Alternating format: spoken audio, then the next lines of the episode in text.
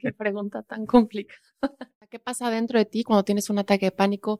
¿Qué pasa dentro de ti cuando tienes eh, un trauma? ¿Por qué a, mí? Todas las personas que sufren bullying me pueden entender que el ir a, a la escuela es una pesadilla. Entonces me tundieron bien duro. A ver, si la que necesita ayuda soy yo, yo sí te creo. Y yo estoy contigo. Empecé a pedir perdón, a perdonar y a trabajar todo lo de adentro de mí, todas mis emociones. Pero la oveja negra no, no es mala, o sea, viene a cambiar, a revolucionar. ¿Cómo te pudiste acordar? Porque siempre tuve miedo. Abrir mi cabeza, sacarlo de mi cabeza y ¡pum! Sí, el perdón es para ti. Empecé a pedir perdón, a perdonar y a trabajar todo lo de adentro de mí, todas mis emociones. Pero a lo mejor si se hubieran acercado a mí a hablar con esa empatía, con ese cariño, porque yo tenía 16 años. Bienvenidos a un nuevo episodio de la Red del Podcast. Hoy, como en cada episodio, con una excelente invitada, Jimena Ráziga. ¿Cómo estás? Bienvenida. Hola, Alberto, muchas gracias por invitarme. Estoy bien.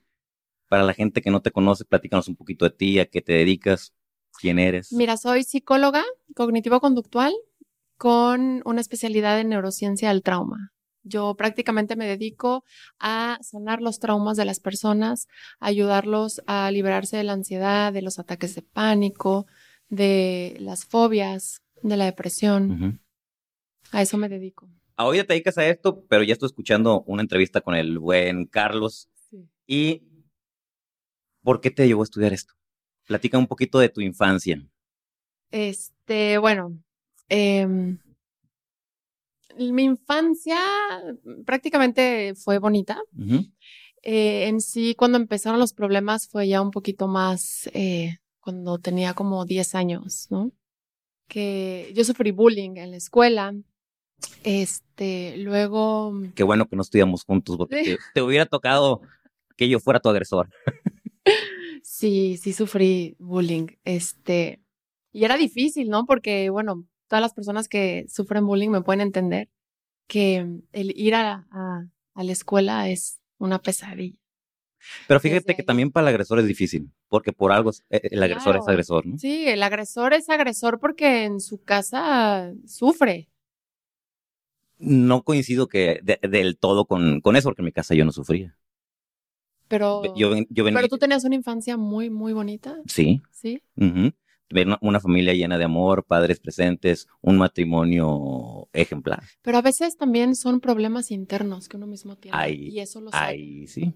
¿no? Ahí, ya, ahí les empezó a brincar a mis papás mi comportamiento porque no era, no era lógico cómo me comportaba a la educación y el amor que estaba recibiendo. Y ya pues, cuando me hubo un diagnóstico que me diagnosticaron con trastorno límite de la personalidad, déficit de atención y una lesión en el lóbulo frontal, ¿no? Entonces, por todos esos sufrimientos que tenía, pues eh, eh, era una manera como de ponerme una máscara y que la gente no se diera cuenta lo vulnerable que era, el sufrimiento que tenía. Entonces me ponía la cara del malo, la máscara del malo. Exactamente, sí, así pasa. Entonces sí, claro, es difícil tanto para ellos como para los que sufren, ¿no? El, bullying.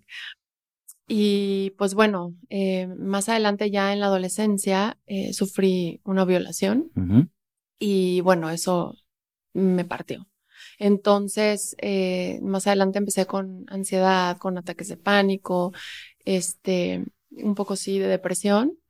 y, y pues, una persona con, con eso, su vida es, no es bonita, ¿no? O sea, no, no, no eres tú, no, no vives feliz, este, es un proceso muy complicado.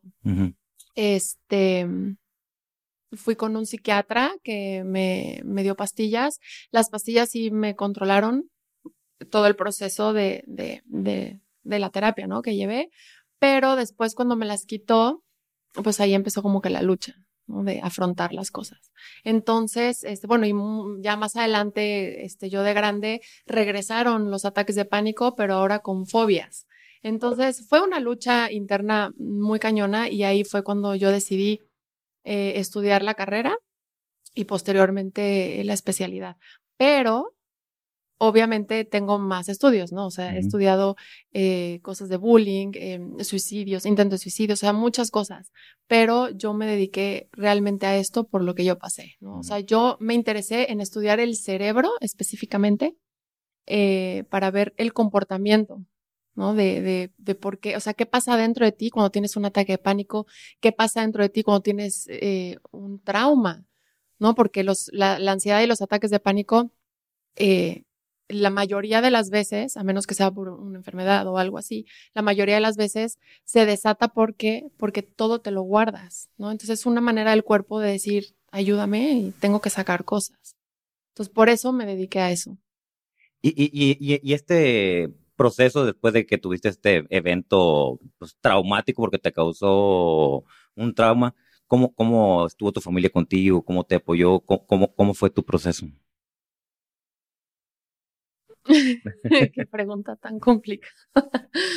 este, bueno, eh, mi mamá sí estuvo conmigo, ¿no? Al principio sí fue muy difícil eh, porque no me creían, ¿no? Porque fue alguien de la familia. Que es muy común. Bueno, no de la familia cercana, o sea, perdón, de, de, sangre más bien, sino alguien muy cercano a la familia que era como parte de la familia, ¿no? Digo, para, no quiero nombrar nada. Pero, este, pero sí, algo difícil porque era de que comidas familiares, pues hay que verlo y yo no quería ir y pues vas, ¿no? O sea, ¿por qué no? Entonces, sí, eh, no me, en el momento no me creyeron y eso me, me partió.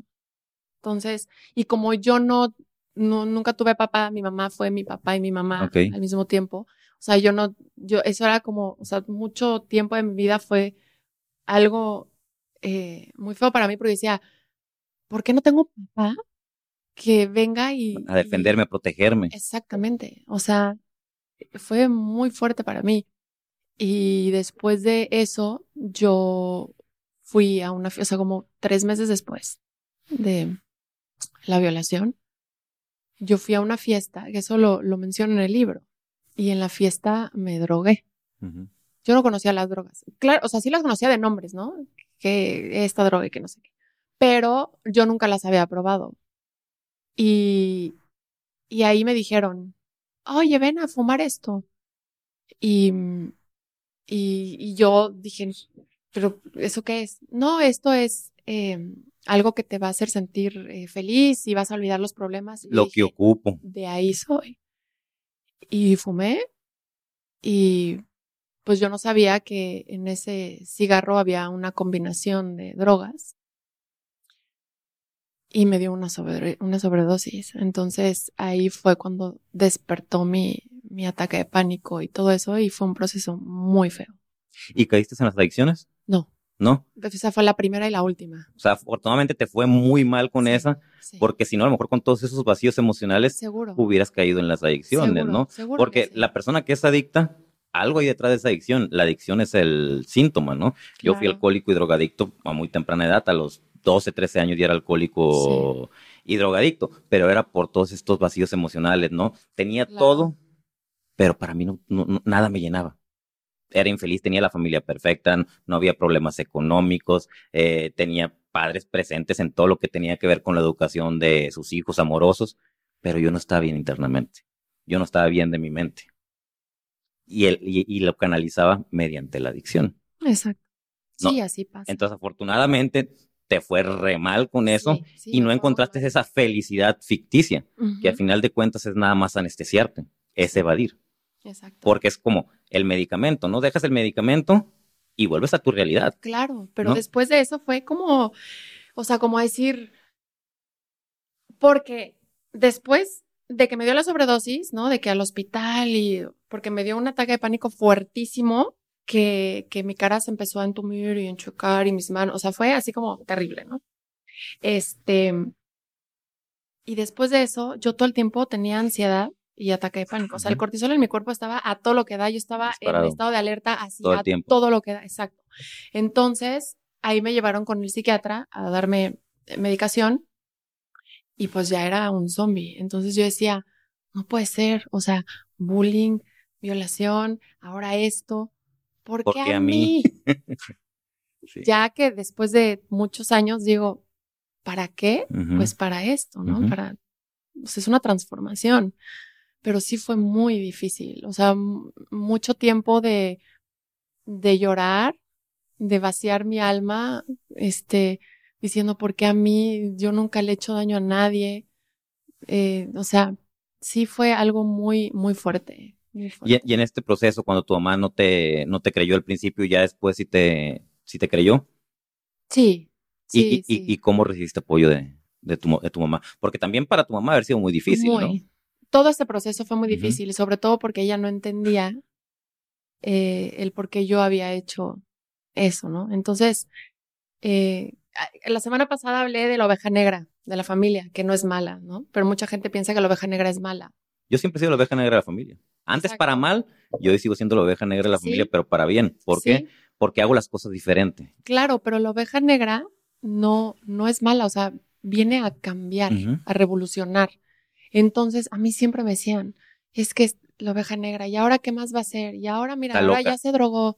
Sí, entonces yo recuerdo que estaba en mi cuarto, empastillada, y, y había reunión familiar. Pero no era comida familiar, o sea, era reunión familiar para hablar de mí. Entonces yo, entre que estaba despierta y dormida, escuchaba que mis, mis tíos, tías, mi mamá y mis abuelos estaban ahí hablando. Es que no puede ser, es que ahora se drogó y es que, ¿qué, qué vamos a hacer con ella? Y no, o sea, todo mal. En vez de empatizar, ir conmigo y hablar, ¿no? De, oye, Jimena, ¿qué pasa? ¿Por qué te drogaste? ¿Por qué estás actuando así? Nadie, nadie, nadie fue conmigo. Y eso me dolió mucho. Muchísimo. Y es que la gente no entiende que así como se enferma el cuerpo, se enferma la mente, ¿no? Exactamente. Y, y, y, personas que no han pasado por una situación a lo mejor como la que tú viviste, como la que yo viví, es a veces complicado que lo entiendan. De hecho, esto es uno de los objetivos de todo lo que hago, ¿no? Del libro, de la obra de teatro, del podcast, de las jornadas de salud mental, concientizar sobre estos temas. Yo creo que la pandemia vino a ayudarnos un poquito a abrir esto, eh, este panorama sobre la salud mental, porque gente que nunca había pasado por un problema de salud mental, o un problema de salud mental fuerte lo, lo, vivió en, en, en, en, la pandemia, ¿no? Y nadie está exento, de cualquiera que nos esté escuchando, nadie está exento de pasar por algún problema de salud mental. Claro. Sí, sí, sí.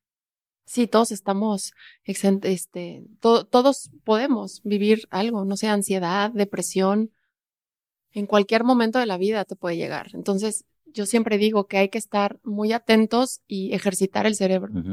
¿Y tú escuchabas? Que están hablando de ti y qué pasaba por tu mente, cómo te sentías. Mal, o sea, muy mal. Yo me sentía fatal, en depresión. O sea, a mí me, me medicaron para depresión y para los ataques de pánico. O sea, yo, yo me sentía fatal. O sea, decía, no es posible. O sea, ¿por qué me señalan de esa manera? En vez de, de, pues de ir conmigo a hablar. Yo no me atrevía a decirle a mis tíos o a, o a mis tías pues, que me habían violado, ¿no? O sea, yo le dije a mi mamá y punto. Este, y no, yo no me atrevía, pero a lo mejor si se hubieran acercado a mí a hablar con esa empatía, con ese cariño, porque yo tenía 16 años, o sea, no era, no tenía 20 o 18, era una niña. Y ves que en esa época, a los 16, o sea, ahorita ya son señoritas y a los 16, o sea, todavía con Barbies, no sé. Y este, y yo creo que si me hubieran preguntado, sí hubiera hablado, me hubiera abierto con ellos, porque yo ahí necesitaba ayuda. O sea, ayuda emocional, ayuda de familia, que estuvieran conmigo, que me abrazaran. Necesitabas una red de apoyo. Exacto, exacto. Y no, estuve sola y señalada. Y después me decían la drogadicta, la puta. O sea, mis primos me decían que era una puta, una golfa.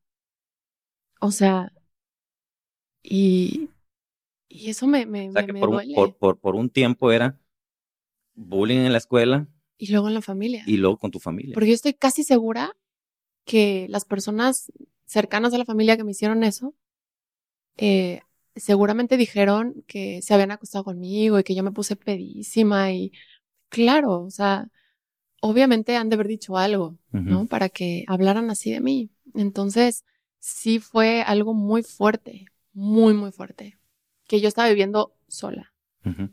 Y empezaste con el, con el medicamento y qué más, qué más hiciste para lograr salir de, ese estado de, depresión. Mi mamá y yo nos fuimos a vivir a Cancún.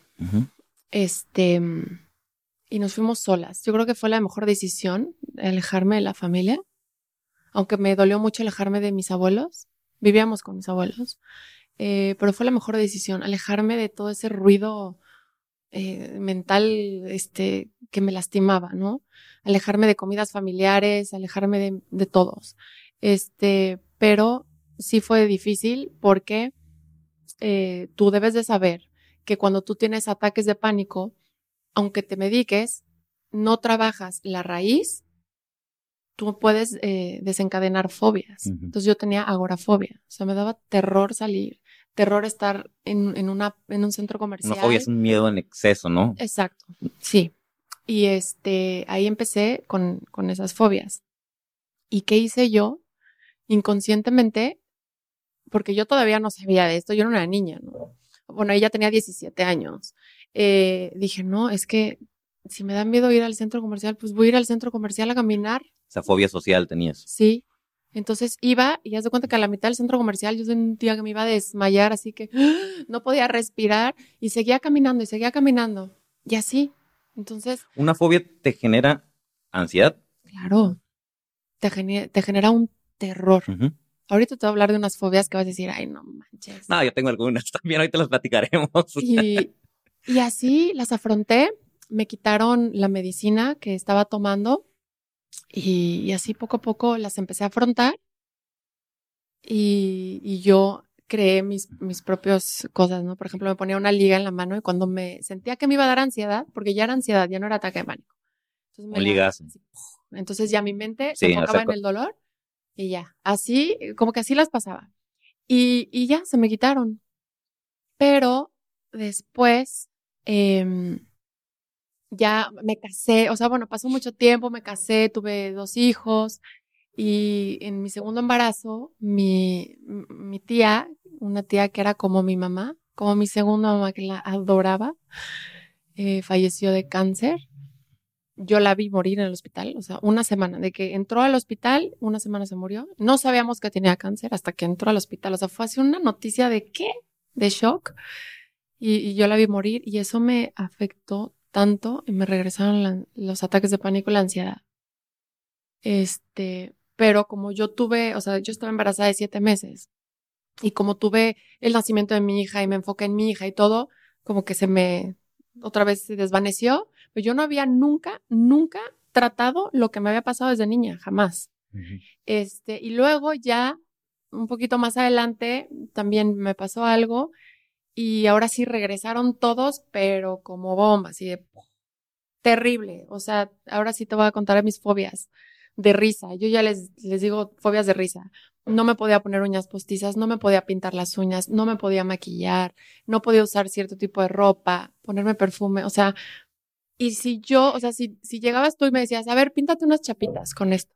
O sea, yo veía aquí el maquillaje, me lo acercaba así y me sudaban las manos, tenía taquicardia, o sea, horrible. Y esa fobia no era a lo mejor porque tú decías, a lo mejor no me quiero poner guapa porque a lo mejor voy a atraer a los hombres y me puede volver a pasar lo que me pasó. No, no, no, no, no. Cuando tú, tú desencadenas fobias, todo empezó con, con el alimento, ¿ok? Yo nunca he sufrido de anorexia y bulimia, jamás en la vida, pero comí y comí, ahora sí te lo puedo decir científicamente, este, eh, eh, azúcar en exceso y eso generó como algo en mi cuerpo que yo me empezara a sentir, me, dolió el estómago. Y yo, como ya tenía ataques de pánico, al sentir el dolor de estómago fuerte, me asusté y me dio un ataque de pánico fuertísimo. Entonces ahí se despertó la primera fobia en ese entonces, el, alimento. O sea, yo ya sentía que, que cada que comías te iba a pasar lo mismo. Exacto, entonces dejé de comer. Dejé de comer por miedo. Entonces, cuando tú no tratas, es lo mismo, no tratas los ataques de pánico, desencadenas fobias.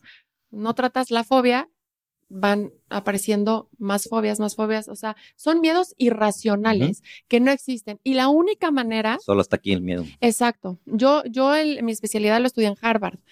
La única manera de tú poder curarte una fobia. Es afrontarla. Es afrontarla. Entonces yo estaba en mi closet, ahí ponía uñas en el piso ¿no? Con mi cola loca y me ponía un puntito de cola loca y la uña. Estaba cinco minutos así con la uña afrontando, o sea, hablándome a mí misma, ¿no? De, tú puedes, yo estoy contigo, Jimena, yo siempre he estado contigo. Y tratando de racionalizar, ¿no? Exacto, no te va a pasar nada. Mira, el cola loca dice no tóxico, así. Y ya, cinco minutos y me la quitaba. Dejaba pasar media hora, luego otra vez. Entraba en terapia conmigo mismo, diez minutos. Y así, hasta que se me, ya me las ponía, ya me maquillaba. O sea, cuando tú empiezas a afrontar algunas fobias, las demás ya no es necesario afrontarlas porque ya se desvanecen. O sea, tú haces entender, eh, eh, le haces eh, entender a tu cerebro que todas las fobias que tú tienes, que son miedos irracionales, que son monstruos acá horribles, es humo, nada más. Entonces desaparecen rápido. A mí me pasaba, por ejemplo, cuando viajaba en, en camión de pasajeros, yo soy de los mochis, que veníamos de, de viaje acá a Guadalajara, que me venía en camión, yo siempre me tenía que sentar en el asiento de atrás pegado al baño, porque me daba pavor sentarme enfrente y pararme y pasar por el pasillo entre todas la, las personas, ¿no? Eh, el, el, camión siempre llegaba a Mazatlán hacia escala, porque antes pues pasabas por el plan Barrancas y hacía, no me acuerdo, como 16 horas, ¿no? De Mochis para acá. Pues siempre hacía escala en Mazatlán. Ahí se paraba media hora, te decían, puedes ir a comer algo rápido, pueden ir al baño. Yo no me bajaba del camión porque sentía que me iba a dejar el camión. ¿No?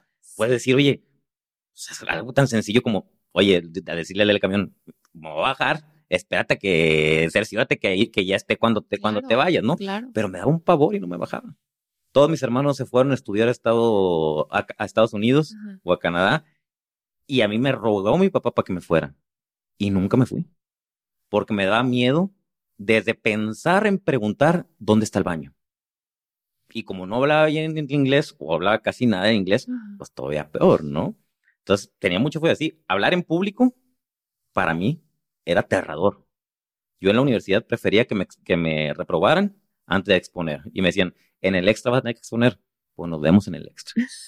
o sea, todo lo dejabas Procrastinabas para el final. Y, y, y, pues terminé siendo conferencista, pero fue afrontar mi, mis miedos, ¿no? Y de repente, por ejemplo, una vez di una conferencia con Ale Castañeda en la estación, en la estación del Juárez del tren ligero. Y terminé de dar la conferencia y le pregunto a mujer, oye, ¿cómo la viste la conferencia? Bien, pero te salió diferente, pero te salió muy bien. Y Ale le digo, ¿cómo la viste? No, te salió muy bien. Le digo, trae un ataque de pánico. Tenía mucho que no me, me daba antes de empezar la conferencia, empecé con un miedo, empecé a sudar, me puse pálido, estaba frío y dije, me la pelas, me voy a subir, no me, no, no me vas a impedir que dé la conferencia. Me paré en el escenario, empecé a dar la conferencia, me costaba mucho hilar las ideas, pero terminé la conferencia y como me costaba mucho hilar las ideas, pero estaba hablando de mi historia, pues me era más, más fácil, ¿no? Pero la gente no se dio cuenta. Pero ¿qué hubiera pasado si no hubiera afrontado mi, mi miedo? ¿No? Y es, es, estarte cuestionando, ver, ¿qué te puede pasar? Todo está en tu mente. Exacto. ¿Cuántas veces lo has hecho y no te ha pasado nada? Y también es ser como un poco empático, ¿no? De que, bueno, si no puedo en este momento, no pasa nada tampoco. Lo voy a hacer después.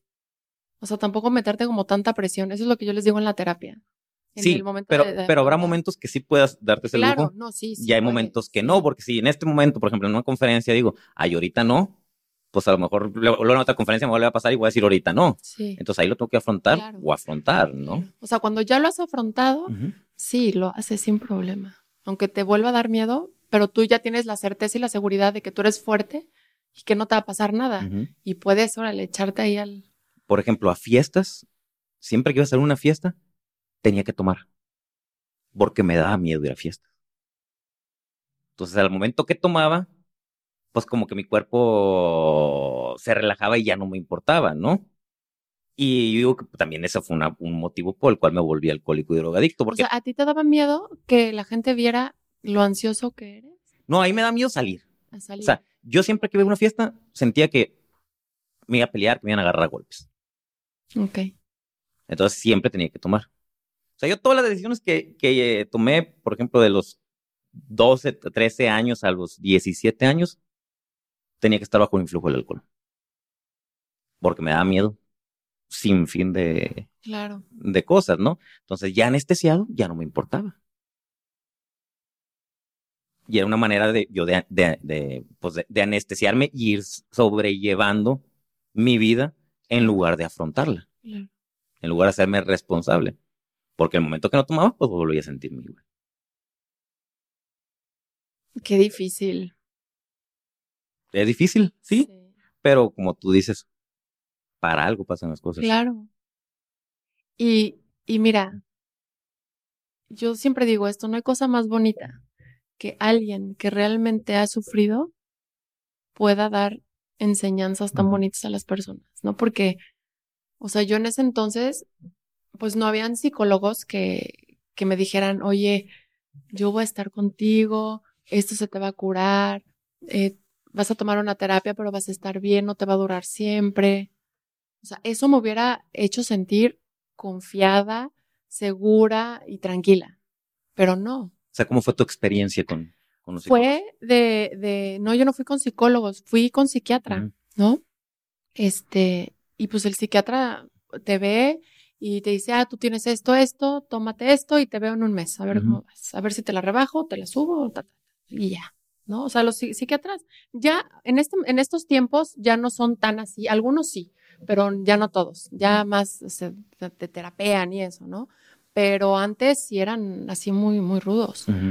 Y este, y pues yo tuve que, que, que, empezar a buscar qué era lo que yo tenía, porque me dijeron, ah, sufre de ataque de pánico, o sea, en la receta me acuerdo que lo pusieron, sufre de ataque de pánico, se va a tomar esto, tal, tal, Y yo decía, ¿qué es ataque de pánico? O sea, es una enfermedad, se me va a quitar.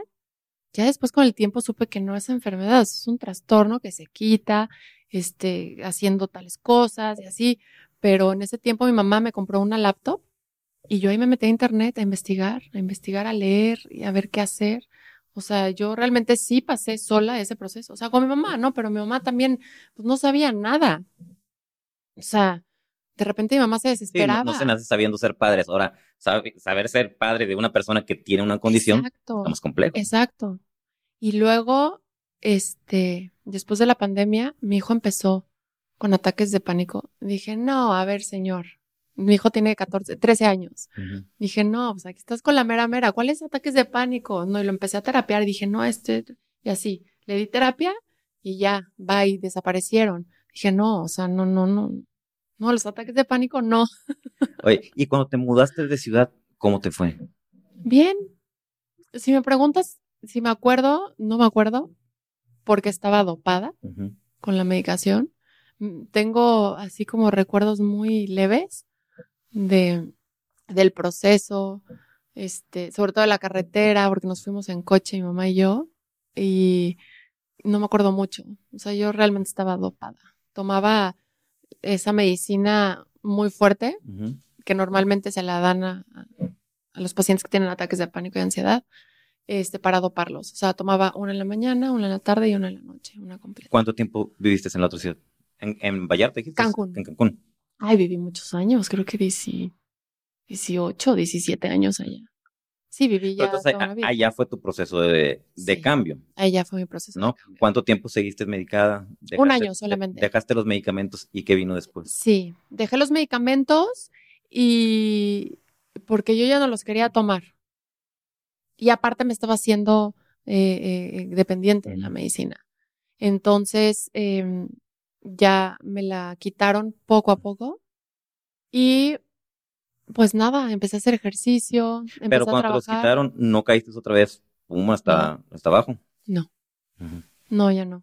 No, porque yo ya estaba, o sea, yo digo que yo nací para esto. O sea, yo solita me terapeaba. Esa es la historia que te contaste para hacerte fuerte. Exacto. Entonces. Porque las historias que nos contamos o nos motivan o nos hunden. O nos hunden. O sea, es, decisión propia, ¿no? Tú decides qué haces. Entonces yo me motivaba y decía, bueno, hacer ejercicio. O si empezaba a sentir tantita ansiedad, me salía a caminar y a sudar porque hace mucho calor allá.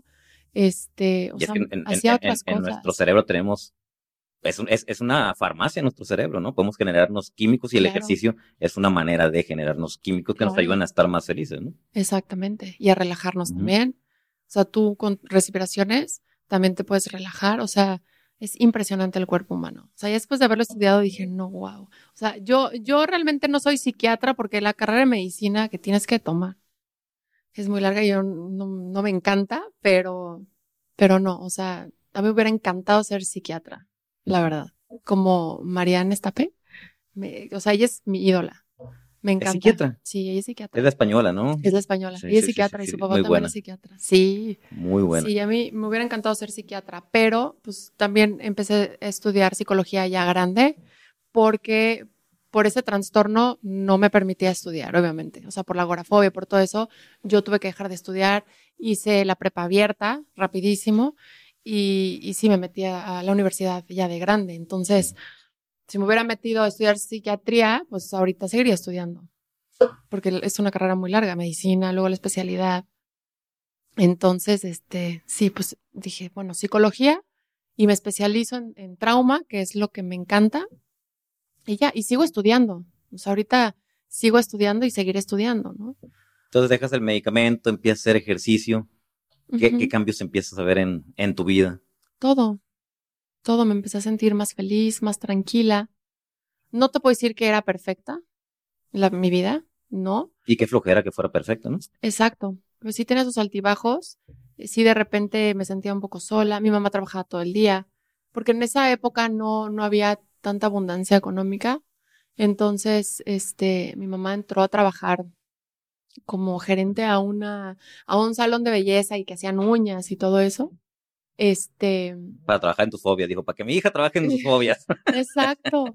que me acompañe a ver cómo se ponen uñas. Sí, exacto. No, pero eso de las uñas ya fue ah, mucho tiempo después. Pero este, pero sí, o sea, fue, fue un proceso. Eh, ahorita digo que fue padre porque eso me hizo crecer, me hizo madurar, me hizo ser fuerte y a mi mamá también. Es lo que te digo, si la vida fuera perfecta, qué aburrida. Claro. Y es que tenemos la creencia de que qué feo que nos pase eso, ¿no? Qué feo que me pase lo de los ataques de pánico. Es que por qué yo, es que por qué esto, por qué el otro. Y realmente, o sea, si, si te pones a, pensar, todo, todo tiene un porqué. O sea, tú puedes ayudar a mucha gente, lo puedes usar para algo, o sea, por algo te pasan las cosas, ¿no? Es que en todo caos hay aprendizaje. Exacto. Pero siempre y cuando lo queramos ver. Si estamos en modo víctima, que es lo más fácil, y nuestro cerebro tiende a irse lo más fácil para no gastar en energía, vamos a vivir en, modo víctima, ¿no? El, el, buscar el aprendizaje y el hacer cambios, pues eso, eso va a costar, va a costar trabajo, esfuerzo, dedicación. Va a ser un camino a lo mejor más, de más esfuerzo, pero de más, de más satisfacciones, que te va a llevar a la felicidad. Si te vas por el camino fácil del victimismo, sí, es lo más fácil. No tienes que hacer nada, pero va a ser un camino de sufrimiento. Exacto. Y no tienes recompensa. Yo siempre digo, el camino que más trabajo te cuesta, porque somos, somos diamantes en bruto.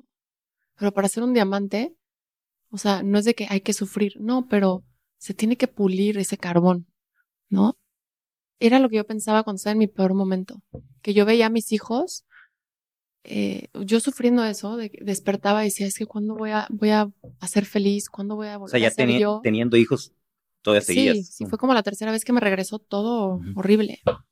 Y este, y sí, o sea, llegó un momento en que dije, pues, o sea, mejor no vivir. Que a muchos nos ha pasado esos pensamientos, ¿no? De mejor ya, me quiero morir, porque esto no es vida, no, no soy feliz, tengo miedo todo el tiempo, me siento sola, aunque estoy en la compañía de mis hijos, pero no puedo darles lo que necesitan. O sea, no puedo ser su mamá. ¿no? Yo estoy divorciada y, ellos viven conmigo, los tres. Entonces yo decía, yo no, no puedo ser su mamá. O sea, ¿para qué, me, para qué ellos me, me quieren así? O sea, yo estaba mal, mal, mal, mal. Hasta que dije, a ver, no. O sea, yo tengo que ser fuerte. Y ahí empecé, te digo, a terapearme y a hacer ejercicios del niño interior, a abrazarme mucho, a perdonar mucho a todas las personas. O sea, ahora sí que hacías lista de, de todos los que te dañan y perdonabas y también tú pedías perdón, ¿no?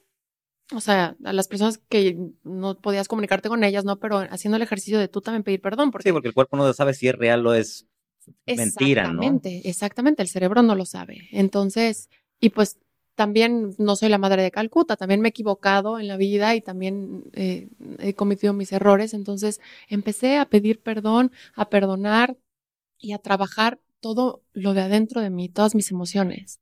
Y a partir de que yo empecé a perdonar, ahí mi vida empezó a cambiar por completo. Por completo. Entonces yo, yo hablo mucho del perdón, ¿no? De que, porque mucha gente dice es que... Amor y perdón para mí son las palabras más importantes que me ayudaron a mí también. Claro, y gratitud. Y, gratitud. y, yo, y, me dicen las personas, es que ¿cómo puedes perdonar a alguien que te violó? Porque bueno, me violaron dos veces, no nomás una. o sea, parece hasta chiste, pero así fue. Y, y este, y me dicen, ¿cómo puedes perdonar a alguien que te violó? O sea, Jimena, ¿qué onda?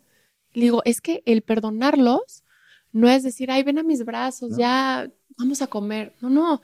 Y no es, no es redimirlos, sino es abrir mi cabeza, sacarlo de mi cabeza y ¡pum! Sí, el perdón es para. Expulsarlo. Y, y ellos ya no tienen poder sobre mí, de mis sentimientos, de mis emociones, de nada. Eso es perdonar. Fíjate, fue un proceso que yo hice también para escribir mi libro. ¿no? Yo me di cuenta que yo tenía muchas lagunas mentales por el consumo a muy temprana edad de, de, mi vida, o sea, en pleno desarrollo de mi cerebro, pues yo digo que me, me, me, afectó y luego los intentos suicidas, tengo varios intentos suicidas, varias veces con pastillas, que llegaba casi al borde de la muerte al, al, al, al hospital. Entonces, yo que todo eso me, me afectó. Entonces, yo dije, tengo muchas cosas bloqueadas. Me gustaría saber cómo vivió la gente que me rodeó todo este proceso mío, porque sé que no fue nada, nada fácil. Y me fui a la ciudad de los Mochis, a donde soy, a pedirle perdón a toda la gente que lastimé física, mental y emocionalmente. En cuestión del bullying, a toda la gente que le hice bullying, le pedí disculpas. A mis papás les pedí disculpas, les había agredido física, físicamente, eh, eh, emocionalmente. A mí, eh, mi papá estuvo a punto de pegarle un balazo en la cabeza en una, en una crisis. Sí, lo escuché. Y, la gente me dice, oye, y lo platicas con mucha tranquilidad. Sí, ya no siento nada. Claro. Porque ya no, Ya, les pedí perdón. Ya me perdonaron. Mi papá está orgulloso de mí. Yo estoy orgulloso de los padres que, que tuve. ¿Para qué me doy latigazos por algo que ya pasó? Por algo que ya no puedo cambiar. Y esa es la belleza de sanar. Que no olvidas no, no olvides. No Pero ya no te duele. Eso es algo precioso. Y al contrario, siempre les digo, hasta más interesante su libro. ¿No? Exacto. o sea, tú te tienes que contar historias que te ayuden a salir adelante. Y ahorita que hablabas del, de cuando querías atentar contra, contra tu vida, eh, yo siempre digo que la gente que atentamos contra nuestra vida no es que queramos morir. Lo que queremos es dejar de sufrir. Exacto y vemos como única salida porque no nos damos cuenta de toda la gama de posibilidades que tenemos por el estado emocional en el, en el que estamos, vemos como única salida el, el suicidio. Eso es verdad. ¿Qué pasa por tu mente ahorita? Un momento en el que yo estaba eh, en, en, este lugar, que es el closet. El closet yo le, le, le, le apodé mi búnker, ¿no? Porque ahí fue el lugar donde yo tuve mi guerra, ¿no? O sea que, gracias. O sea, mi segunda guerra mundial la tuve ahí, en mi closet.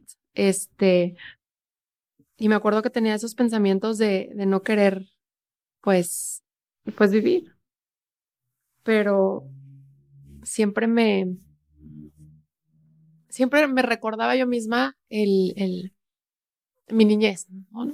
esa carita y una vez, yo siento que esto fue como un regalo de Dios, porque una vez yo estaba llorando ahí y, y al mismo tiempo estaba orando, ¿no? Diciéndole a Dios, ayúdame a, pasar esto. Y, y, me acuerdo que yo, yo cerré los ojos y me vi de niña como de unos cuatro años y me abracé, o sea, me abracé, yo haciendo el ejercicio me abrazaba y en eso en ese momento abre la puerta a mi hija, que tenía, este, una estaba más chiquita, y corre hacia mí, me abraza y ella se parece mucho a mí. Entonces, al abrir los ojos y verla correr, Me impactó. Y dije, es que yo no puedo tener estos pensamientos. O sea, yo, yo tengo que ser fuerte por mí misma ¿no? O sea, no por mis hijos, porque eso ya es un apego y donde hay apego, está, no, no hay nada bueno, ¿no? Pero yo dije, tengo que ser fuerte por mí misma, sanarme a mí misma, porque también tengo hijos. Para ellos. Exacto. Entonces, ahí dije, no, ya, o sea, hoy decido terminar con todo este dolor, empezar a sanarme y para adelante. Pero ahorita que hablaste de, de lo del suicidio, justamente porque eso me, me, me, tocó muchísimo, o sea, esa imagen de, de mi hija corriendo hacia mí, que en ese momento yo me vi a mí misma corriendo hacia mí como de, de diciéndome gracias, recibo tu abrazo y yo también estoy aquí contigo sanando. Lo tomas como una señal. Exacto. Yo siempre digo que la vida siempre está llena de señales. Lo más que estamos concentrados en, en otras cosas que no nos damos, no nos damos cuenta, ¿no? Sí o porque preferimos vivir en el, victimismo y no nos damos cuenta de, todas las señales que, que, la vida nos puede mandar. ¿Qué, tan importante fue en este proceso para ti el creer en algo, la religión o el creer en algo? Fue muy importante, muy. Yo siempre he creído en Dios, nunca, a pesar de las cosas que me han pasado, yo nunca, nunca le he dicho, ¿realmente existes? No sé en qué creer, o sea, no, siempre siempre Él ha estado conmigo. Y, y lo he vivido con muchas cosas. Muchas cosas Él me ha demostrado que Él está conmigo y yo siempre le digo que Él es mi papá. O sea, hasta le pido perdón por, por yo siempre decir, es que, porque nunca tuve papá? ¿No? Porque Él voltea y me dice, pues yo soy, yo aquí estoy, yo sí creo en Él y, y Él siempre ha estado ahí, ayudándome. Ahorita, ¿eres feliz con tu vida?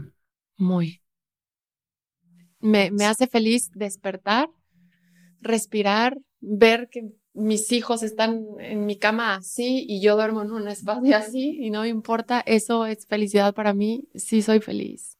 Con sus altibajos, todo, pero soy inmensamente feliz. Es que ahorita que dices, si hubiera tenido papá, a lo mejor si hubieras tenido papá, no serías quien fueras ahorita. Exacto. Sí, o sea, tu vida tuvo que haber sido como fue. Sí para que ahorita esta Jimena, la que tengo enfrente, es Jimena feliz. Sí, sí.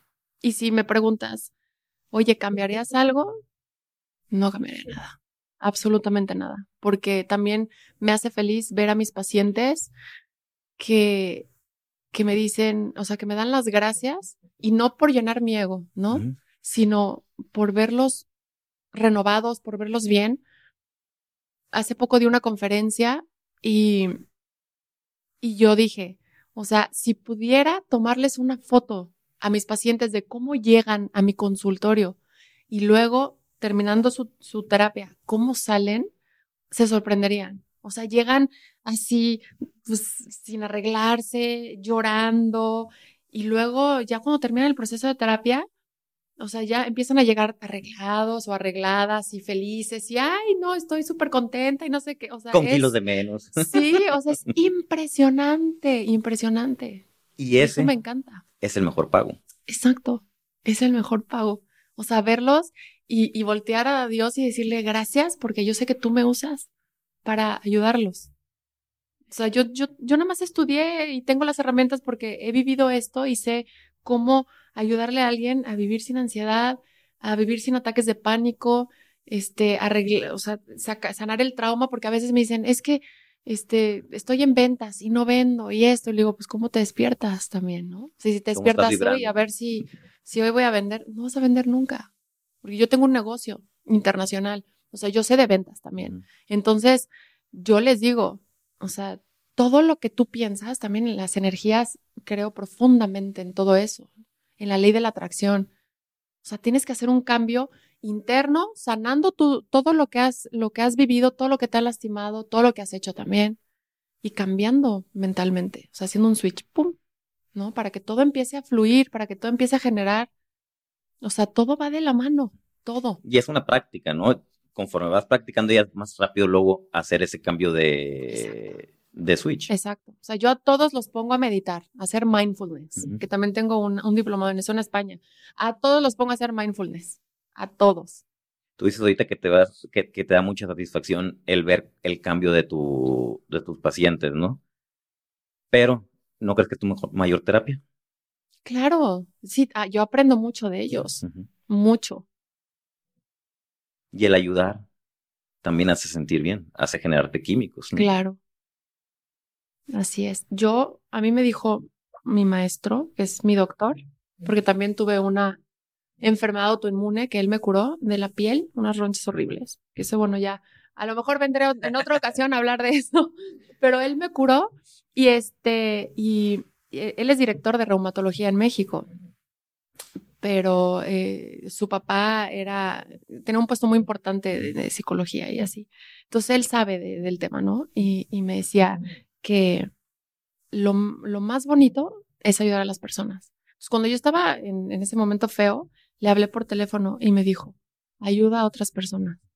Y yo así de, a ver, si la que necesita ayuda soy yo. O sea, ¿cómo me voy a poner a ayudar a otras personas? Por favor. Me dice, Jimena, es el, es el mejor consejo que te puedo dar. Ayuda a otras personas. Vete, no sé, a, ver a niños en, en, una casa de, una casa hogar, este, llévale ropa a alguien de la calle. Y yo así de, bueno, te voy a hacer caso, pero la verdad, mm, pues no sé si me vaya a servir. Y así, toda enojada, ¿no? Porque sabes que cuando estás pasando por un proceso, todo lo ves mal, todo lo ves negro y nada sirve. Y empecé así, empecé a ayudar a otras personas, esto, lo otro, y no sabes lo bonito que empecé a sentir. Es impresionante. Y el altruismo es lo mejor que puedes hacer. Ahorita si pudieras regresar el tiempo y pudieras viajar al momento en el que le dijiste a tu mamá, abusaron de mí y tu mamá no te creyó, ¿qué le dirías a esa Jimena? Yo sí te creo. Y yo estoy contigo que ese es un, es un tema que ya hablé con mi mamá, pero lo hablé hace poco, cuando escribí el libro, lo toqué con ella. Nunca lo habíamos vuelto a tocar. Y lo toqué con ella. Y mi mamá, no sabes cómo lloraba abrazándome, pidiéndome perdón. Y yo no hay rencor, eres mi mamá, o sea, no pasa nada. Veme ahorita, como estoy. Porque el libro para mi mamá también fue algo muy, muy fuerte, ¿no? Que el libro, claro, no habla mal, o sea, no, es para dañar a nadie ni hablar mal de nadie, simplemente algo que yo viví, es un proceso que yo viví, ¿no? Y también habla de cómo puedes eh, sanar eh, los ataques de ansiedad, los, explico, eh, sí, sí, me meto un poco científicamente, pero entendible, algo padre para que la gente lo entienda, ¿no? No tan científico de lo que pasa en tu cerebro con la amígdala, con el hipotálamo, con el hipocampo, con todo eso y, para mi mamá sí fue fuerte. Entonces fue algo muy bonito de sanación para las dos. El tocar ese tema de la violación y llorar las dos, abrazarnos y decirle, mamá, ve hacia adelante. O sea, ya, no hay, no hay más. O sea, ve todo lo que he logrado yo en estos años, ayudando gente, dando conferencias, ahora escribí un libro. O sea, me atreví a abrir cosa que no había abierto para decirle al, al mundo, Miren, o sea, sí se puede. ¿Cuántos escritores tienen libros de, por ejemplo, de, Auschwitz, ¿no? De todo lo que vivieron ahí, todo, todos los traumas y cómo pudieron tener una vida feliz después. O sea, es impresionante. Y yo decía, si ellos pudieron, con eso tan terrible que vivieron ahí, cosas horribles, ¿por qué yo no voy a poder con esto? Totalmente de acuerdo. A tu ahorita, ¿qué le dirías? Que la amo y que ya la quiero ver, ya llegó de viaje. ¿E-, ¿Ella sigue viviendo allá? No, ella vive en México. Ah, ok. Sí. Okay, okay. Sí, mi mamá y yo somos partners, o sea, es mi mejor amiga. Para la gente que nos está escuchando y que está pasando por, algún problema de ansiedad o que tiene alguna fobia, ¿qué le recomendarías? ¿Qué tips le darías? Número uno, que no se les caiga el mundo, porque eso tiene cura sí o sí. 100%. Que busquen ayuda, porque solos mm, es más complicado y, necesitan tener como pautas de cómo poder afrontar las cosas. Eso es lo mejor. Una terapia de afrontamiento, pero que sí se les quita. O sea, no, no viven así toda la vida. Todo sí pasa. se puede, todo pasa. Si ponen el 100% de ellos. Nosotros decimos que tan rápido quiera que pase. Exacto, sí. Tu libro, platícanos un poquito más de, del el otro lado del miedo. Sí, al otro lado del miedo. Al otro lado del miedo. Bueno, el, el título salió más que nada por, porque siempre tuve miedo, ¿no? De, como te dije, yo era la, la oveja negra de la familia y la, que hacía todo lo malo y esto. Y, y me daba miedo expresarme. Me daba miedo abrir ese caparazón y sacar mi luz, ¿no? Para, para enseñar quién era yo. Entonces era un miedo terrible y, y, las fobias y todo eso. Entonces hasta que yo no decidí cruzar ese bosque oscuro de, de terror y ver que del otro lado no hay nada, Ahí, ahí, fue cuando cambió mi vida. Entonces, por eso escogí ese, ese libro. Y el proceso de escribir ese libro fue la mejor terapia para mí, como seguramente también para ti escribir tu libro. es, es algo muy bonito porque sacas temas que, que no habías sacado en terapia ni y, también que dices mejor guardadas, o sea, ¿para qué sacarlas? Entonces las sacas y, y sanas, vas sanando mucho. Fíjate, cuando yo, cuando yo escribí mi libro, yo que fue más terapéutico para los que me rodeaban, porque le di la oportunidad de que me dijeran lo que nunca se habían atrevido a decirme. Soltaron todo lo que, gente, mi hermano que me decía muerto, la gente no me bajaba de, de basura, pero al final todos terminaron hablando bien de mí. Entonces digo que también fue más terapéutico para ellos que para, para mí. Yo cuando ya tomé la decisión de hacer público mi vida, yo ya lo tenía muy, muy trabajado, ¿no? Entonces sí fue padre el, el toparme con esas personas, pedirles perdón personal, personalmente y que les dije, haz de cuenta que me tienen en aquella época con los ojos tapados, boca, boca tapada, piernas y brazos amarrados. Y díganme lo que nunca se atrevieron a decirme en, aquello, en aquella época. Y entre más honestos sean y sin pelos en la lengua, más me va a servir. Entonces me tundieron bien duro. yo los leía y se me salían las lágrimas. Dije, porque yo sabía que había hecho daño, pero no me acordaba qué tanto daño había hecho. Y de repente leía, y no habla nada bien de mí. Y al final todo el mundo se había dado cuenta de ese cambio que había hecho y todo el mundo terminaba hablando bien de mí y todo el mundo terminó perdonándome, ¿no? Entonces sí, sí, obviamente sí me ayudó a mí, pero yo siento que le ayudó más a, a la gente que tuvo la oportunidad de decirme las cosas. Claro. Sí, porque se, se vaciaron de todo eso que traían, ¿no? Qué padre. Y fue una experiencia, una experiencia muy padre. No, a veces no es fácil leer las cosas negativas, ¿no? Pero, pero sí, sí fue una, una catarsis muy, muy bonita. Sí. Sí, para mí, fíjate que también ha sido difícil leer mi libro. O sea, lo escribí y bueno, obviamente, este, el editorial, sabes que le hacen arreglitos y todo, pero no he podido leerlo. ¿No? No. O sea, me da, no sé, o sea, siento, no siento feo ni nada, ¿no? Pero es que a veces digo, híjole, Jimena, o sea, todo, todo lo que has, todo lo que has pasado. Y el libro no habla de todo lo que he vivido, porque tampoco se trata de un libro de, de, ay, pobrecita, mira lo que le pasó. O sea, no. Hablo de, de, puntos específicos que causaron ansiedad, nada más. Pero sí digo, wow, o sea, qué fuerte. Y yo no soy la única persona. O sea, todos sufrimos. claro, todo mundo tenemos nuestras batallas. Todos tenemos batallas, unos más que otros, no es minimizar, pero unos más grandes que otros, ¿no? Entonces, el, el poder, híjole, dar, dar un poquito de como esperanza de no estás solo, sí se puede y sí puede ser feliz. Eso está muy bonito. ¿Tus familiares ya lo han leído? No. No. Solo algunos, algunos sí, otros no. Otros me siguen señalando con el dedo, diciéndome, ay, a ver si no matas a algún paciente por ahí. ya sabes que en la familia siempre hay de todo, pero no me importa. Ya. Ah, Los que lo han leído me han dicho, o sea, me han escrito, me han dicho, Jimena, no sabía porque no sabía. Este, me han abrazado, unos mensajes preciosos, muy bonitos y y con eso. Y el 99% son mensajes así y el 1% a lo mejor son los mensajes negativos. Yo, yo, yo, tengo una anécdota de, de cuando escribí el, el libro, ¿no? Eh, Gisela fue una muchacha que trabajó por muchos años en la, en la casa y desde el día uno la empecé a molestar, ¿no? Ella dice que se quedó ahí en la casa porque quiso proteger a mis hermanos de mí. porque les agarró cariño desde, desde el principio. Mis papás siempre le dijeron que pues estaba trabajando en mí, que iba, que, que iba a cambiar, que tuviera paciencia. Entonces, le hice infinidad de, de cosas aquí, se le hice llorar todo, casi todos los, los, días, ¿no?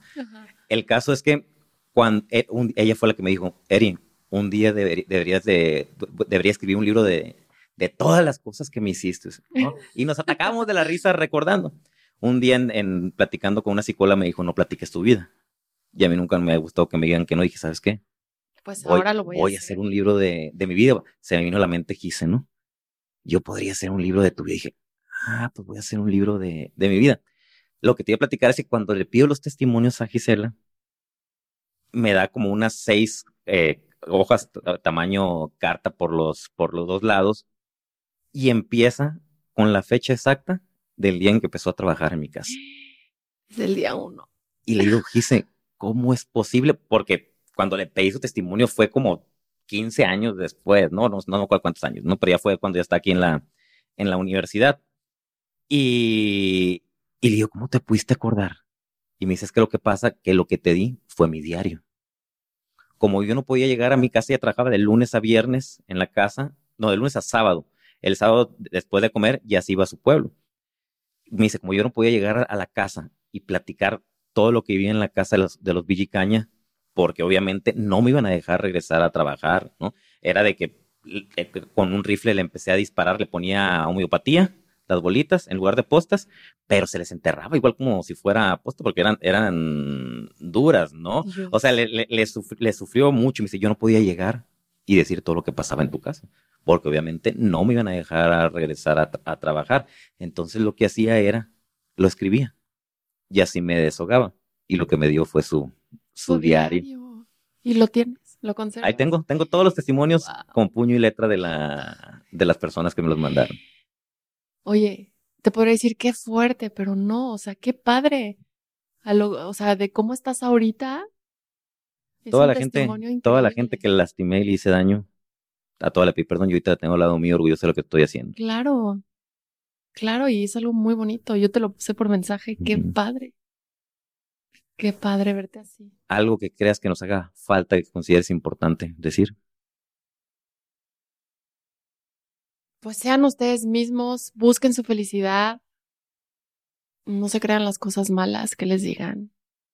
La vida solo es una, solo es una y tú tienes, eh, tú, tú tienes el derecho de decidir cómo la quieres vivir, ¿no? O sea, si quieres victimizarte o si quieres dar todo para, para vivir como tú quieras. La gente, ¿dónde puedo conseguir tu libro? En Amazon. En Amazon ahí pueden poner mi nombre, Jimena Rásiga, y sale el libro o pueden poner al otro lado del miedo. En redes sociales, ¿cómo te encuentran? Instagram estoy como arroba rásiga y tengo página de internet que es eh, www.jimenarrásiga.com. Esa es página donde está todo lo que hago y las terapias y eso. Jimena, te agradezco mucho que has venido aquí a la red del podcast a abrir tu corazón, a compartirnos un poquito de, tu vida darnos estas, estas herramientas para la gente que nos está escuchando. Gracias a ti por invitarme. Es un gusto y, y un orgullo conocerte y conocer tu vida también. Igualmente, igualmente. Y amigos, un favorcito, ayúdenos a compartir, a suscribirse, a darle like, a comentarnos, eh, para que esta red se siga extendiendo. A lo mejor alguien está pasando por problemas de ansiedad, problemas de fobia y cree que no hay salida. Si tú nos ayudas a darle compartir a este episodio, a lo mejor a esa persona le puede llegar y puede cambiar su vida. Los vemos en el siguiente episodio de la red del podcast. Mi nombre es Heriberto Villicaña Salazar. Me encuentran en todas las redes sociales como Heriberto Villicaña Life Coach y nos vemos en el siguiente episodio. Esto fue La Red El Podcast con su servidor Heriberto Villicaña. Tu historia aún no está escrita y el único que puede cambiarla eres tú mismo. ¿Estás listo?